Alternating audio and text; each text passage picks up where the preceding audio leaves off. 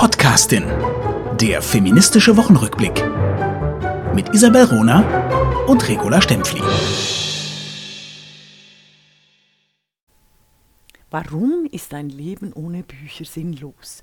Frau kann mit ihnen sie hegen, bekritzeln, lesen, pflegen, mit ihnen schlafen, mit ihnen essen und mit Liebhabern allerlei Geschlechtsteilen. Willkommen zur Büchersendung von Die Podcastin. Hallo nach Berlin, große Isabel Rona. Hallo nach München, große, brillante Regula Stempfli. Weißt okay. ich fand das gerade lustig, weil mit, mit Liebhabern aller, äh, allerlei ja. Geschlechtsteilen dachte ich, was sprichst du jetzt von den Geschlechtsteilen der Liebhaber?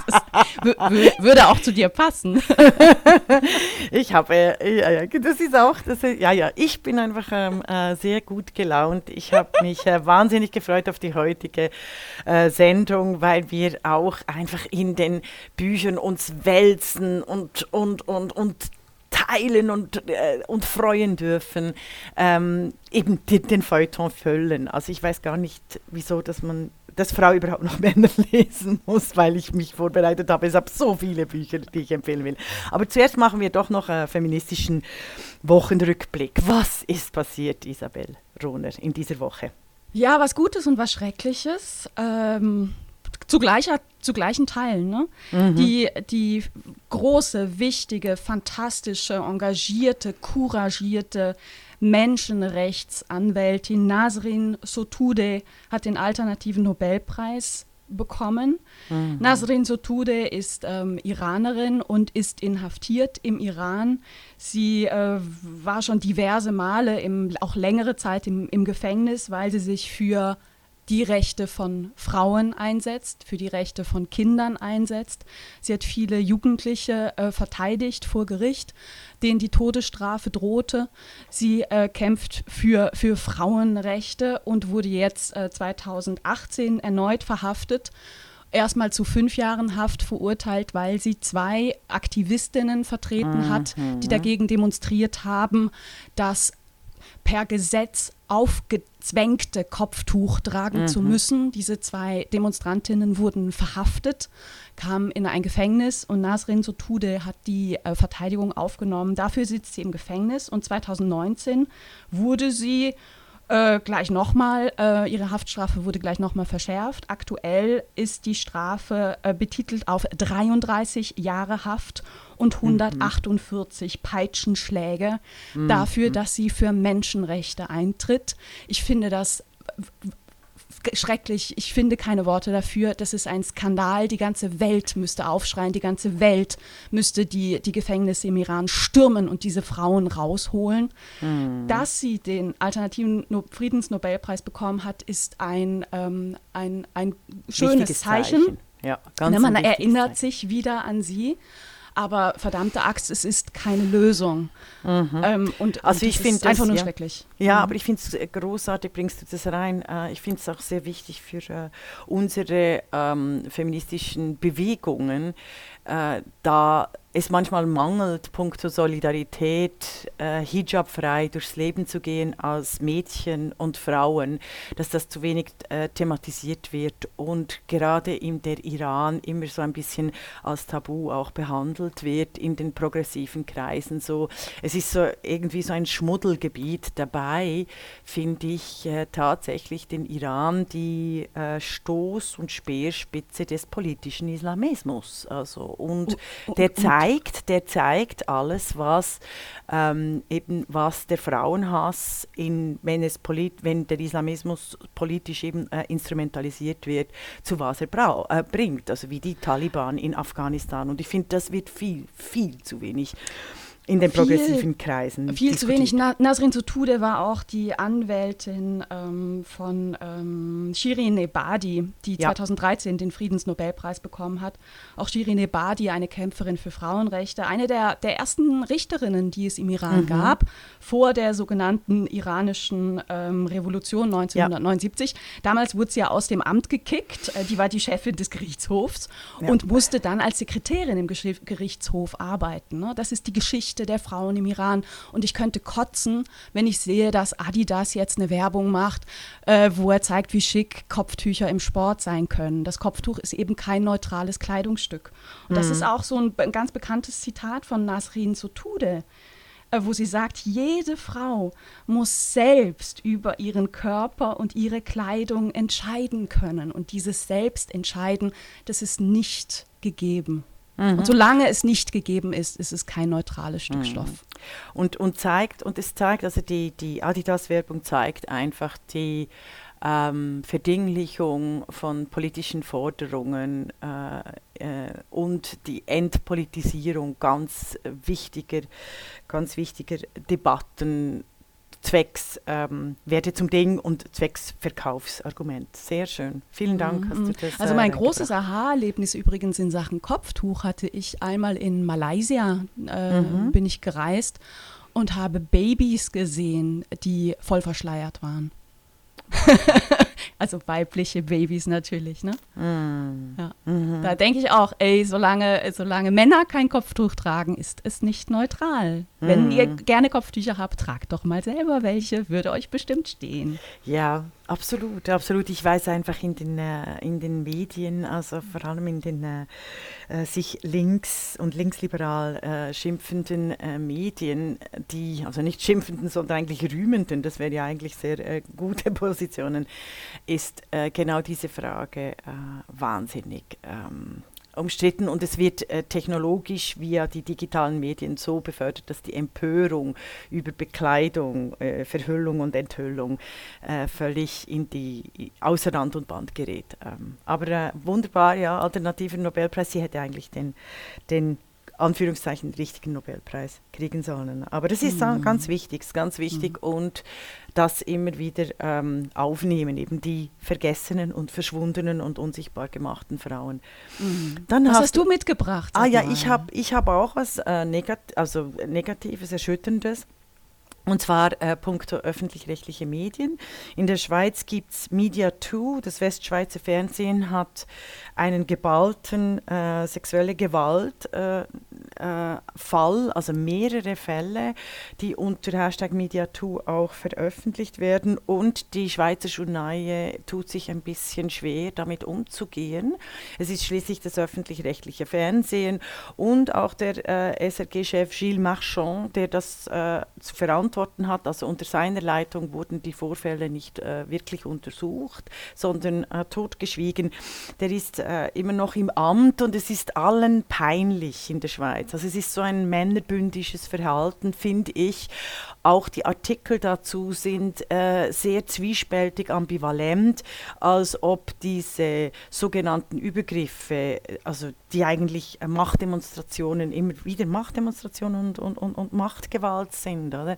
Werden, werden eher so verharmlosend dargestellt. Das ist schon schwierig. Also ich finde, dass äh, Media 2 ist äh, ein großes Thema in äh, Deutschland und in, in der Schweiz und aufgrund der Nähe der Journalisierenden untereinander ist es sehr schwer, hier äh, tatsächlich äh, aufzuräumen im Sinne von ähm, das Tabu aufzubrechen mm, mm. und wirklich zu, hinzuschauen und zu untersuchen, wie äh, sexuelle Gewalt mit Macht und mit mangelnder äh, Chancengleichheit und politische Teilhabe von Frauen zusammenhängt. Das hat mich e extrem empört und dann habe ich das irgendwie auf Twitter, ich werde dann äh, es noch angeben äh, auf Twitter, wie der Diskurs war und es war wunderbar. Plötzlich sagt mir eine, eine äh, tolle Frau via Tweet, ja übrigens ist der öffentlich-rechtliche, die öffentlich-rechtliche Anstalt Arte Leute, haltet euch fest, die öffentlich-rechtliche Anstalt Arte oder also der,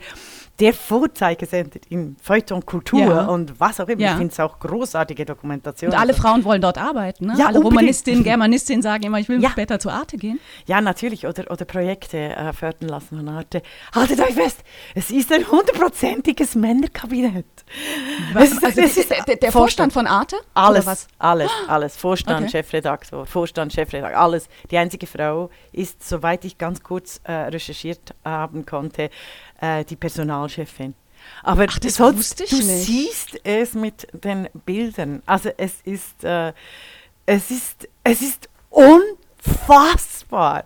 Und dass das pro Quote Medienfrauen, Journalistinnenbund noch nicht wirklich thematisiert haben. Also auch ich nicht, oder? Also Tschock, tschock, tschock. Also es ist unglaublich. Also das recherchieren wir. Äh, dazu mache ich sicher einen großen Bericht Ach, und dann machen wir auch machen wir auch eine große Vorgabe, weil das geht gar nicht. Also das aber ich glaube, solche ja. Dinge gehen uns, weißt du, das ist ja oft, Isabel. Wir, wir müssen uns so um so viel kümmern, oder?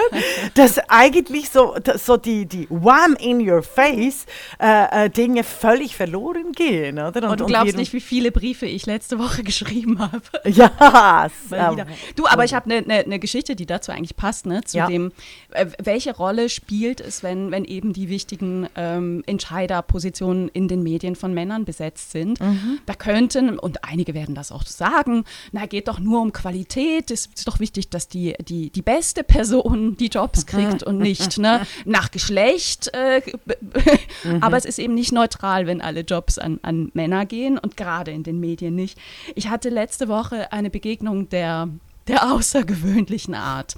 Mhm. Und zwar, ne, ähm, äh, letzte Woche ist mein neues Buch erschienen, 50 Jahre Frauenstimmrecht, 25 Frauen über Demokratie, Macht und Gleichberechtigung in der Schweiz. Mhm. Es und ist ein politischer Kontakt. Beitrag zur Zeitgeschichte. Das ist wirklich ganz wichtig zu erwähnen. Es ist der politische Beitrag zur Zeitgeschichte, auch fürs nächste Jahr. Das ist mal einfach wichtig zu wissen. Entschuldigung, ich ja. will dich nicht mehr unterbrechen. Ja, Aber jetzt ich danke dir, mach nur Werbung für mein Buch.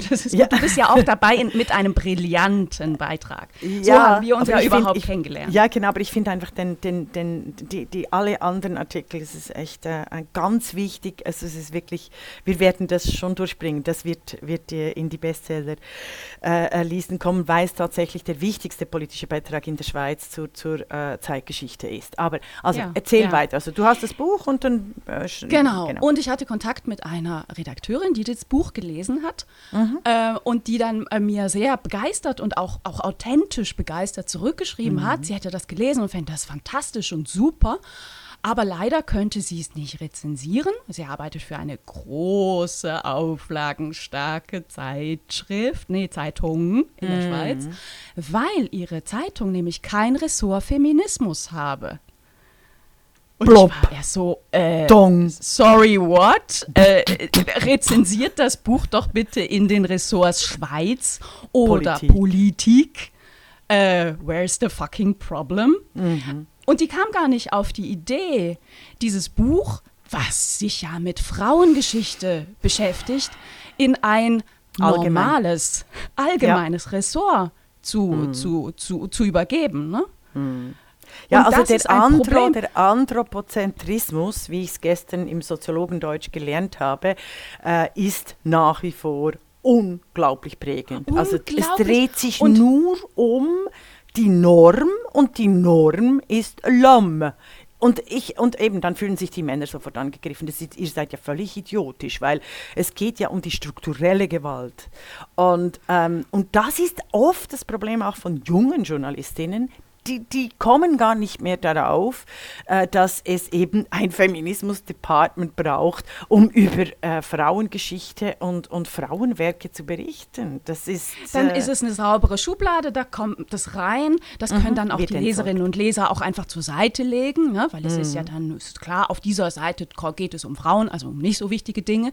Das Schockierende ist eigentlich, das war, das war, das war eine intelligente Frau.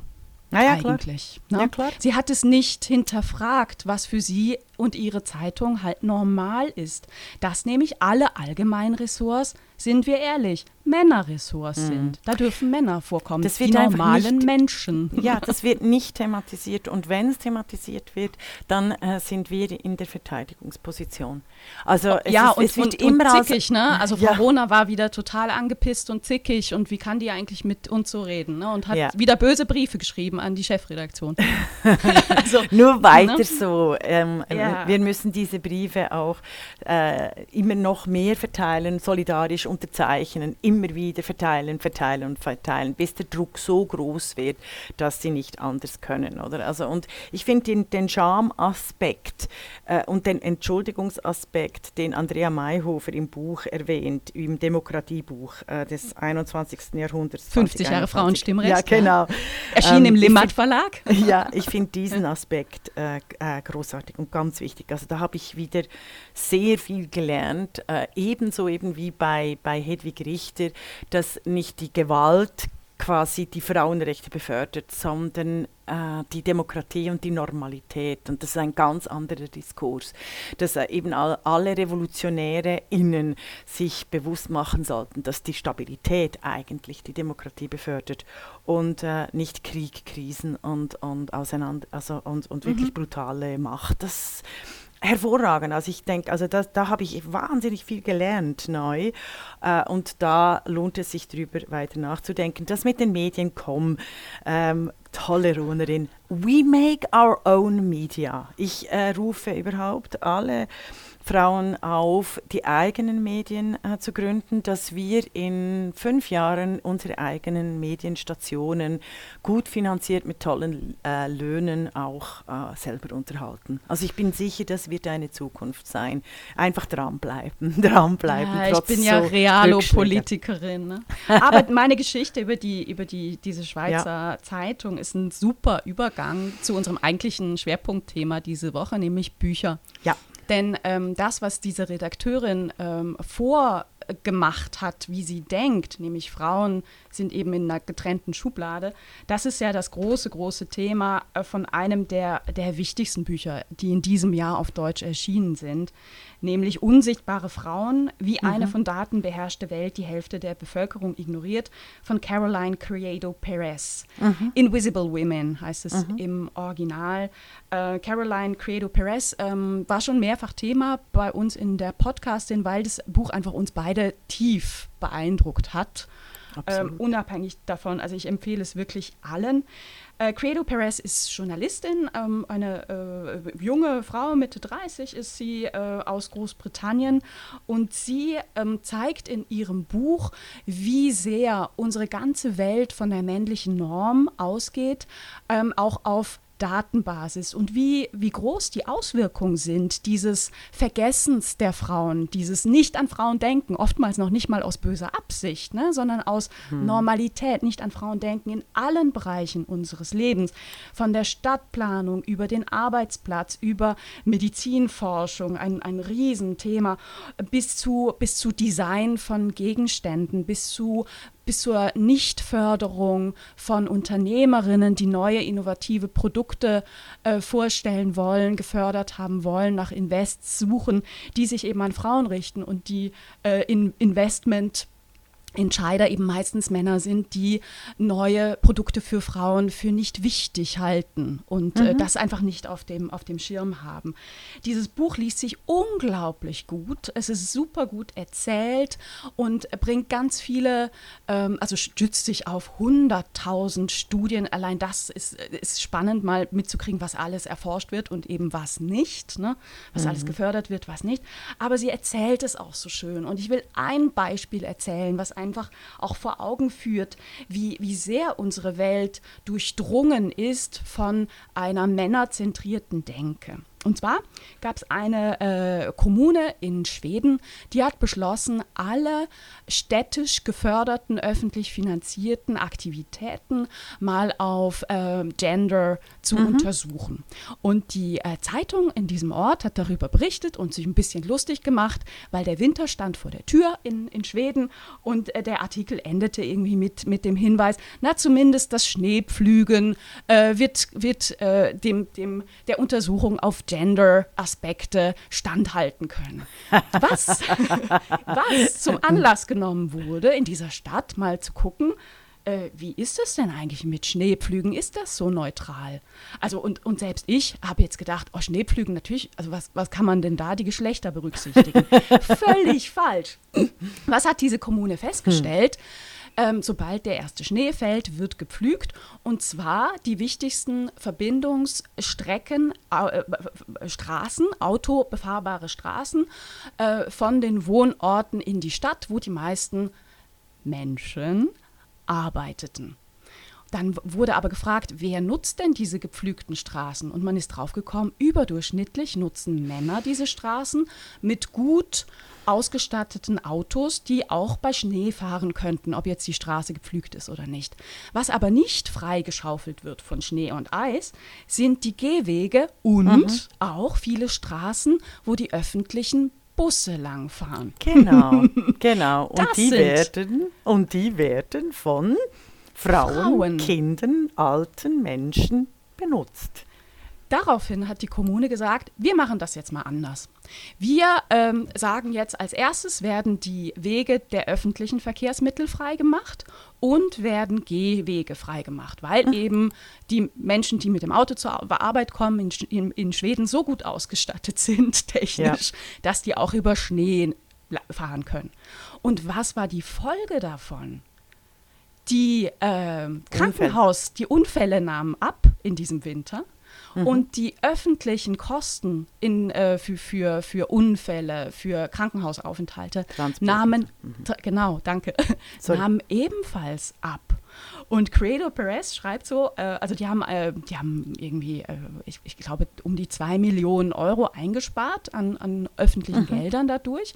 Und sie sagt, ja, da kann man jetzt sagen, ist jetzt nicht wirklich viel, ähm, aber viele Leute, die einen Unfall haben auf, auf dem Weg zur Arbeit oder auf dem Weg zum Einkaufen, die gehen ja nicht ins Krankenhaus, sondern bleiben zu Hause und melden sich vielleicht krank. Das heißt, der Schaden für die Wirtschaft ist noch mal höher und in dieser, dieser Summe gar nicht drin. Also irre, was eine Entscheidung und ein Andersdenken plötzlich für Auswirkungen haben mhm. kann. Und das zeigt sie in allen Bereichen ähm, unseres Lebens. Und ich empfehle dieses Buch wirklich wärmstens. Das ist ein, ein super, super Grundlagenwerk. Mhm. Ganz toll. Und toll da möchte, ich, da möchte ich eigentlich meiner alten älteren Lehrerin, sie ist überhaupt nicht alt, aber der großartigen Uta Brandes noch einen Kranz winden, die Designprofessorin. Äh, sie ist gerade frisch emeritiert von Köln, der, äh, der, der Schule, die sie mitgegründet hat, äh, äh Köln International School of Design. Uta Brandes ist diejenige, die mir und ganz vielen tollen ähm, äh, äh, Designerinnen und Urbanistinnen beigebracht hat, genau diese Beispiele, die ähm, auch im Buch erwähnt werden. Wie stark stark äh, genderspezifisch, also wie stark äh, frauenfeindlich Architektur, äh, öffentliche äh, Stadtplanung, öffentliche Verkehrsmittel, Autos als äh, Männer, Privatverkehr äh, eigentlich gestaltet sind. Also sie ist eine der, der ersten äh, und der klügsten im deutschsprachigen Raum. Ich werde dann ihre Bücher verlinken. Sie sind auch sehr äh, amüsant und gut zu lesen. Und ich finde es eben wahnsinnig schade, dass äh, sie im Zuge dieses Buches über das große Datenloch, also Invisible Women, nicht auch überall in allen ähm, Radio- und Fernsehstationen auch wieder interviewt wurde, weil, weil mm. Uta Brandes äh, eben hier äh, wahnsinnig viele äh, Initiative Forschung geleistet hat. Ich werde sie ich werde sie verlinken. Sie ist Klasse. auch die Gründerin, die äh, Mitgründerin äh, des ähm, ersten ähm, äh, feministischen, also Female Design Preises, Iphigenia, also des, des, des, besten weiblichen Designs. Also die ganz tolle Veranstaltung. Dieses Jahr konnte es nicht stattfinden, aber jedes Jahr werden die, wird, wird ein großer Preis für äh, das beste Design, das eben äh, genderspezifisch, vor allem auch frauenfreundlich gestaltet wird. Also ganz toll. Toll, klasse. Interessant. Also, wir, wir haben so viele Bücher. Darf ich schnell, darf ich schnell ja, mal ein paar loswerden? Schieß also, los. Ganz, ganz, ich bin äh, ganz klar, ja, also ganz klar mal. Äh, äh, für mich das Buch, äh, das, das, Sachbuch des Jahres im deutschsprachigen Raum ist von Hedwig Richter, Demokratie eine deutsche Affäre, aus ganz, ganz vielen Gründen. Ähm, ich brauche das nicht mehr äh, groß zu erklären. Ich werde es verlinken und ich twittere auch ähm, immer wieder darüber. Ich finde, es ist für mich ein riesengroßes Highlight, was auch ein wahnsinniges Kompliment ist von meiner Seite, weil ich ja immer gemeint habe, ich sei die einige, diejenige, die wirklich die Demokratie begriffen hat. Und ähm, also da bin ich wirklich äh, Jetzt seid ihr schon zu zweit. narzisstisch. Nein, also einfach ich, ich finde das einfach großartig. Es macht mir wahnsinnig Freude, äh, herausgefordert werden im äh, politologischen, historischen äh, Denkbereich. Das finde ich großartig. Also bin ich äh, sehr, sehr glücklich. Aber jetzt möchte ich zu Romanen kommen. Weil ich, äh, also Elif Shafat schreibt Jahrhunderte Romane über die Welt als Beziehung. Keine andere zeitgenössische Schriftstellerin ist eine derart poetische, intelligente, meandernde, musische Autorin. Hier alle Bücher von ihr lesen. Wenn ihr Romane mögt, Page-Turner, wenn ihr in Welten, die euch, ihnen entsprechen, eintauchen wollt, in eine Sprache, die nach Gewürzen riecht, nach Musik klingt, bitte Elif Schafat lesen. Wunderbar. Ähnlich. Ach, klasse. Äh, kennst du Elif Schafat? Ich habe sie noch nie gelesen. Sie oh. steht auf meiner Liste. Oh, und, es äh, wirklich, ich, ich ja. beneide dich, du darfst noch. ah, oh, wie schön. Ja, ja. Was, was kann man Schöneres über ein Buch sagen? Und dann äh, ähm, äh, die äh, Jeru, Jeruja Shalef ähm, aus Israel, die schreibt Romane, die einem nicht loslassen und mm. ein Leben lang begleiten. Mm. Schmerz und über die Tiefen weiblicher Seelenzustände und ein verstörende Liebesleben berichten. Ich mag sie auch, weil ähm, die großartige Miriam Pressler sie übersetzt hat, von der Marcel Reich-Ranitzky tatsächlich gesagt hat, ähm, also wahnsinnig schön hat gesagt, ich kann mir nicht vorstellen, dass es im Original so gut ist wie in dieser Übersetzung. Also die, sie ist leider verstorben 2019, Jugendbuchautorin, wunderbare deutsche Übersetzerin, eigene Autorin. Also Schalev und, und Pressler sind eigentlich eins, äh, äh, sehr verstörende Romane, aber eben oh, auch ja. wirklich Romane. Ich mache noch schnell weiter. Ja, Liebesleben steht ja auch in meinem Bücherregal übrigens von Shiruya Schalev. Ja, es ist schwierig. Ähm, es ist ein schwieriges mich, äh, Buch. Es, ja. Seit 20 Jahren verstört mich dieses Buch. Ja, ja, ja. Darüber können wir dann äh, doch mal reden, wenn wir uns an den Sex wagen, was wir bisher noch nicht getan haben. Dann die junge afrikanische Literatur ist großartig. Die hat nämlich ein weibliches Gesicht. Äh, wir denken, ich denke da in an Bettina Gappas, die neu Beschreibung des Livingston-Mythos. Das heißt, äh, das Buch werde ich auch verlinken, aus der Dunkelheit strahlendes Licht. Ähm, auch Masa äh, Mengistes für den Booker-Preis, die ist nominiert, The Shadow King wahnsinnig spannend. Also ganz, ganz, mhm. ganz, ganz toll. Und Abidares, das kenne ich noch nicht, aber das ist ein sozialkritisches Feuerwerk, wie ich von meiner Freundin gehört habe. Und es heißt The Girl, wunderbarer Titel, The Girl with the Louding Voice. Es gibt noch äh, die Anthologie von Busby, äh, Busby Uh, Margaret, New Daughters of Africa, also uh, wo eben die neue ähm, Literatur im afrikanischen Kontinent eben äh, aufgelistet ist und, und, und, und wahnsinnig viel verspricht an eben ganz anderen Geschichten, Spannung, äh, Gefühlen, Farben, äh, die wir dringendst äh, brauchen. Dann noch ein letztes, dann darfst du wieder. ich hätte Madeleine. noch direkt eine Nachfrage. Sag mal, wie werden die, wie, wie, werden die, die afrikanischen Schriftstellerinnen im deutschen Feuilleton, äh, Überhaupt kommen nicht. die vor? Kommen nein, gar nicht vor. Nein, also ab und an in der Süddeutschen, da muss ich äh, der Süddeutschen ein Kränzchen winden, weil das Thema Black Lives äh, Matter auch aufgenommen wurde und es natürlich ganz äh, tolle Feuilletonistinnen und Feuilletonisten, äh, POCs gibt in Deutschland, die eben hier auch via Twitter habe ich das äh, äh mitgekriegt, äh, auch die Autorin und die Anthologie, äh, die das teilen. Also de, von daher sind die digitalen Medien großartig, weil, weil, weil wir hier so einen, äh, einen Feuilleton quasi Gegenbericht auch machen können. Und die Süddeutsche nimmt das, nimmt das ab und an wirklich auf. Mhm, und das mhm. Problem ist ja, dass der Perlentaucher, also weißt du, die dass der Feuilleton vor allem aus Männern besteht und Männerbücher bespricht, ist es, äh, das vervielfacht sich ja in, in, im digitalen Raum, oder? Dann, dann berichtet der Perlentaucher darüber. Also wenn, wenn Frauenromane äh, nicht, weil sie eben als Frauenromane diskreditiert werden, wenn Romane von großen Frauen nicht besprochen werden, kommen sie, werden sie auch nicht geteilt. Also das, sie kriegen dann auch keine Preise und, und, und, und, und. Also da war ja diese Woche auch klar, wieso muss ich überall über das neue Buch von Welbeck äh, lesen? Ich finde ich find Welbeck sehr interessant, aber my God, he's, he's done. Also es gibt so viel so viel spannendere Bücher im Moment, äh, die die Zeitgeschichte beschreiben. Aber mm. also nur noch äh, im Zusammenhang mit ähm, ich mag den gar nicht, ne, Wellbeck. Also nur, um es mal gesagt zu haben. Äh, ja, unbedingt, weiter. sag's, sag's unbedingt, sag's unbedingt. Und äh, ich, ich erkläre dir, ich erklär dir äh, was ich als äh, politische Philosophin und Geprügelte in den Universitätshierarchien mag an Wellbeck. Entschuldigung, jetzt ist mir gerade ähm, das Mikro aus der Hand gefallen. Ja, genau, Entschuldigung. Tut mir wahnsinnig leid. Soll ich Nur mal überbrücken? Nein, sprich, sprich Nein ich möchte noch ein Buch, einfach, mhm. äh, dass ich es nicht vergesse. Madeleine, Madeleine Miller, Circe. C-I-R-C-E, also die griechische Göttin.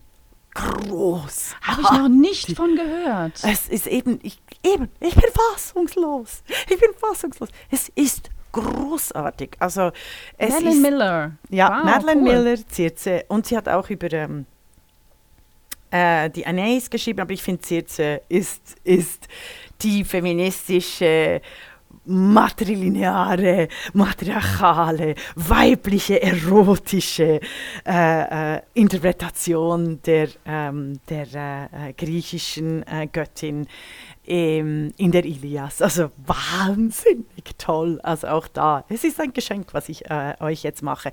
Wer es auf Englisch original lesen kann, bitte tut das. Es ist leider nicht so gut übersetzt, wie ich es gerne hätte, also auf Deutsch. So, jetzt darfst du wieder.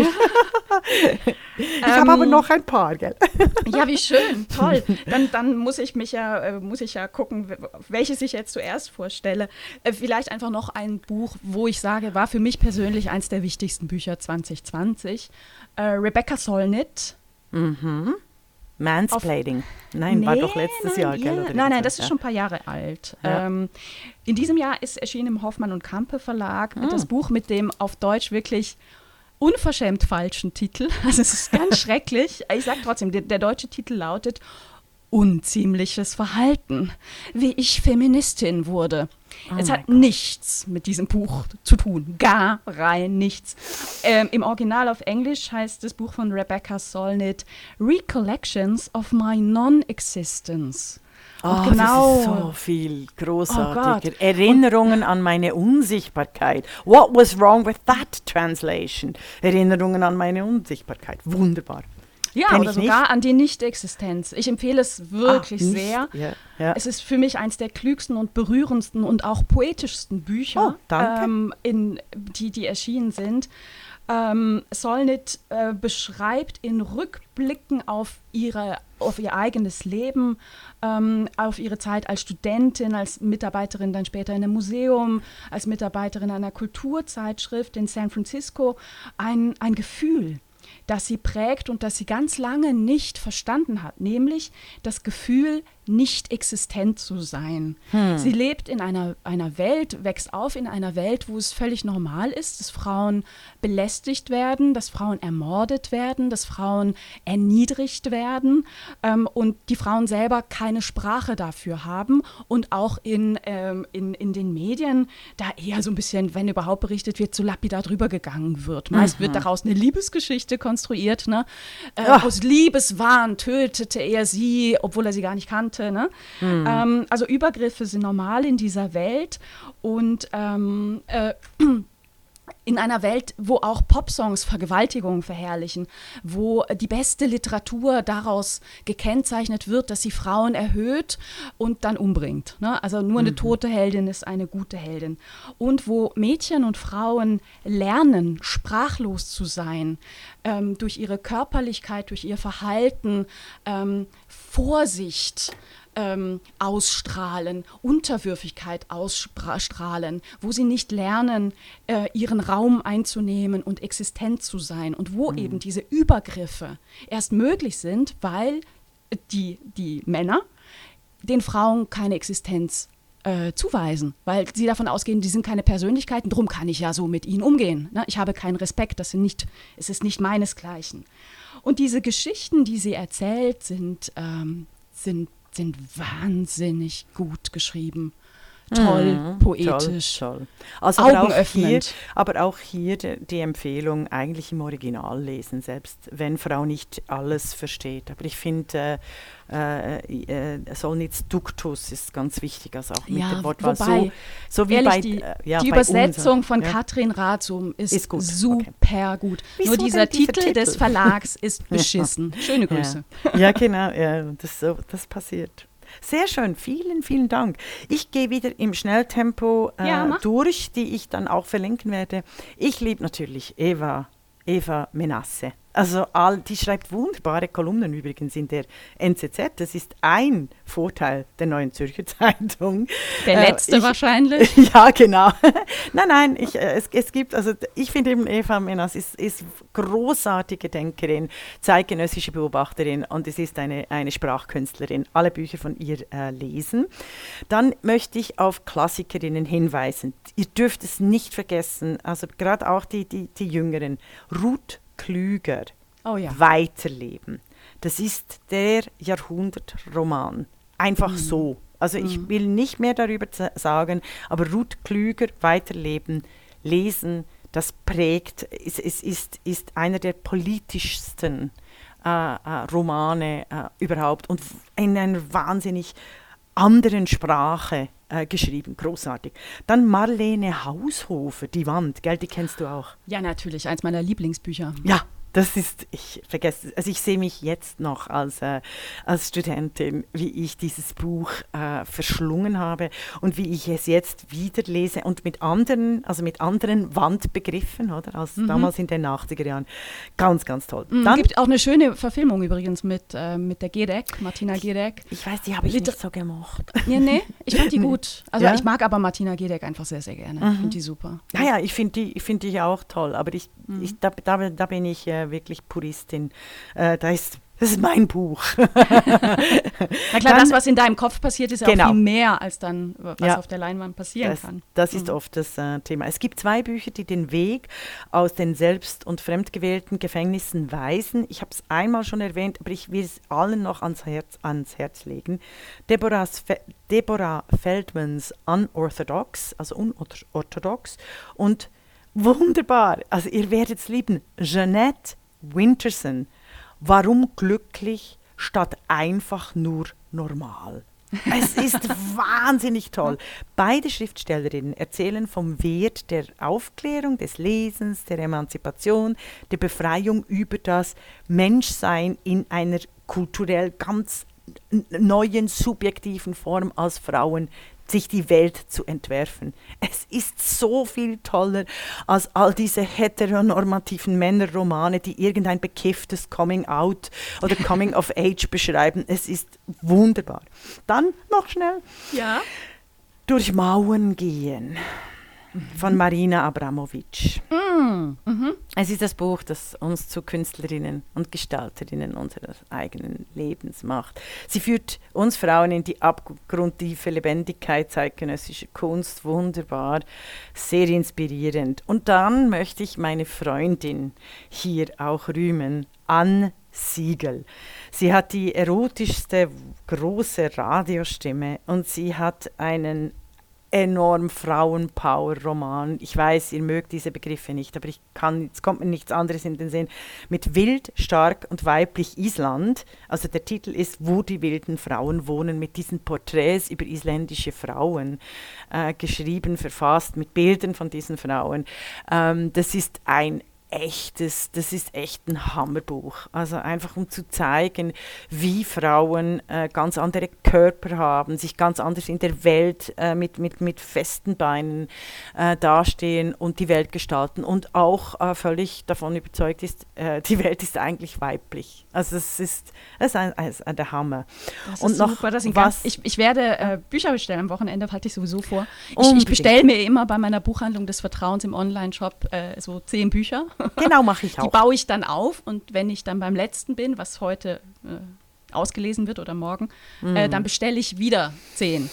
Ja, gell. Also eigentlich mhm. sollten wir auch einen Bücherrabatt kriegen. Also weißt du, weil die Männer, die, die lassen sich die Bücher immer gratis zukommen, die sie besprechen. Ich habe ja einen Literaturblog, äh, äh, also ich, ich, ähm, ich, ich bezahle die Bücher immer äh, selber, äh, gerade auch bewusst, weil diese die, die Autorinnen du, du musst auch, auch Verlage unterstützen. Ja. Darf ich da direkt anschließen, weil das ist eigentlich mein ja. Stichwort, Verlage unterstützen.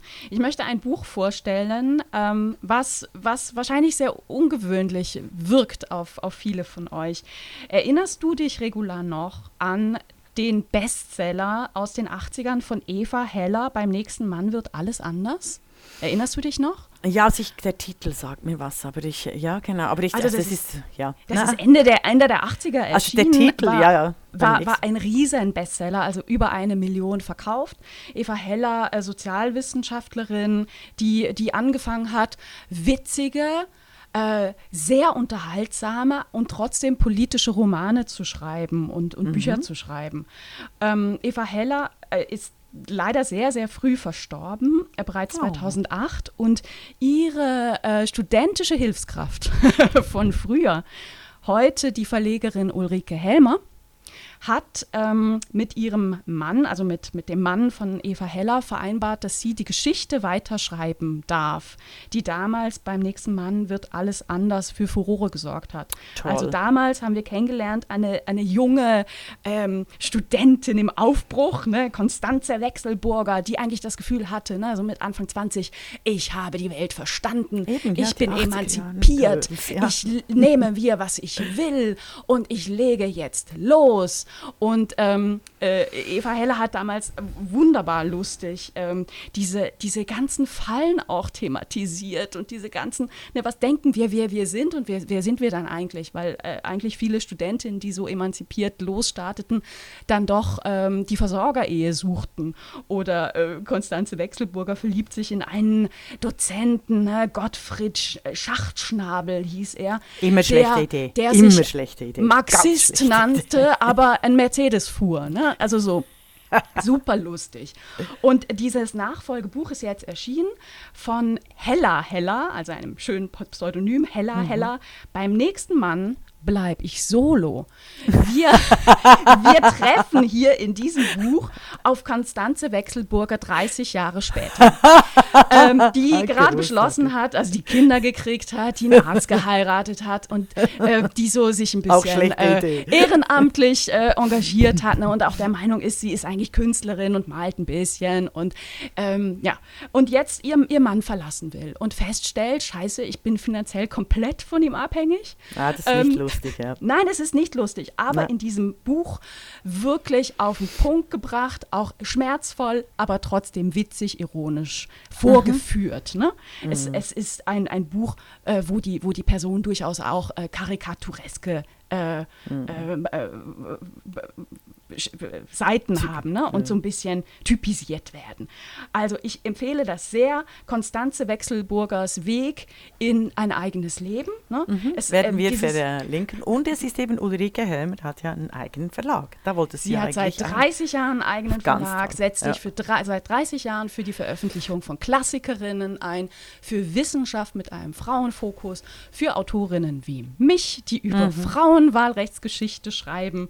Ähm, also eine tolle, tolle Verlegerin, die sich hinter dem Pseudonym Hella Hella verbirgt und eine fantastisch begabte Autorin ist. Also, Ach, wenn ihr was schön. Lustiges, wo ihr trotzdem ein bisschen drüber nachdenken könnt, über Weihnachten lesen wollt, Hella Hella, beim nächsten Mann bleibe ich solo. Wunderbar, wunderbar. Und puncto äh, Frauenverlage möchte ich schon auch noch den schweizerischen Xantippe Verlag erwähnen, obwohl ich äh, noch nie in einem Frauenverlag äh, publiziert habe. Erstaunlicherweise fällt mir jetzt gerade auf. Aber das ist auch noch, äh, weil die Dennis Köchli, Yvonne Dennis Köchli hat ja dort auch sehr viel Vorarbeit äh, geleistet. Also eben Verlage sind ja äh, oft in Männerhand, obwohl die Verlagsleiterinnen weiblich sind. Vielleicht auch mal ein Thema.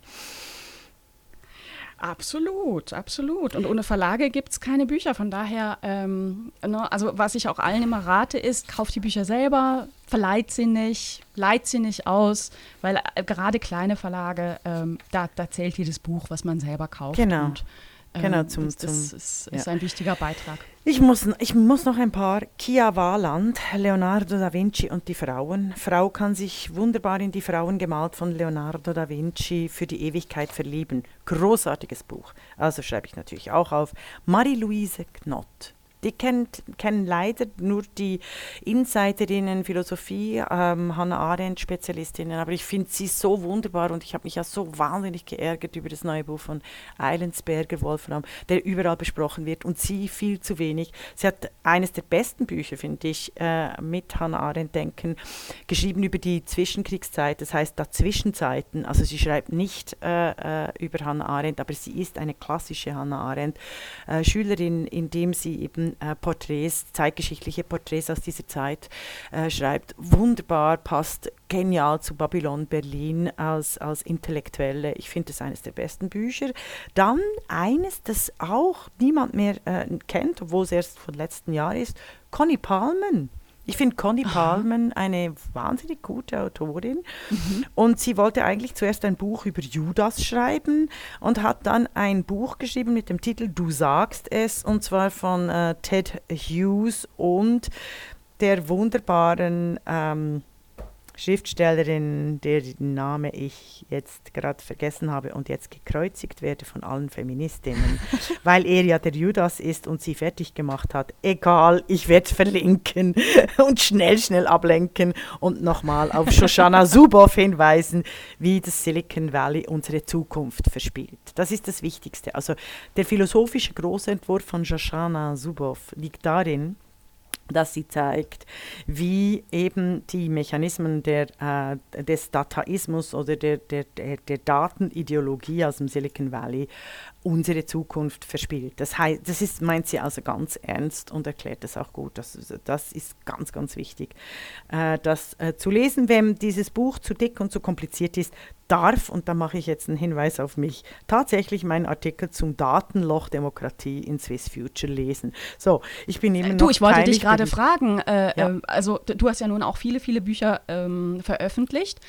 Was hättest du denn aus deinen Büchern mal für ein, zwei besondere Tipps, wenn unsere Hörerinnen und Hörer für Weihnachten unbedingt noch Lesestoff suchen? Ich finde Trumpism immer noch gut. Also das, das äh, würde ich allen empfehlen. Ich finde es äh, eine der großen kommunikativ-politischen ähm, äh, Philosophien, finde ich immer noch gut.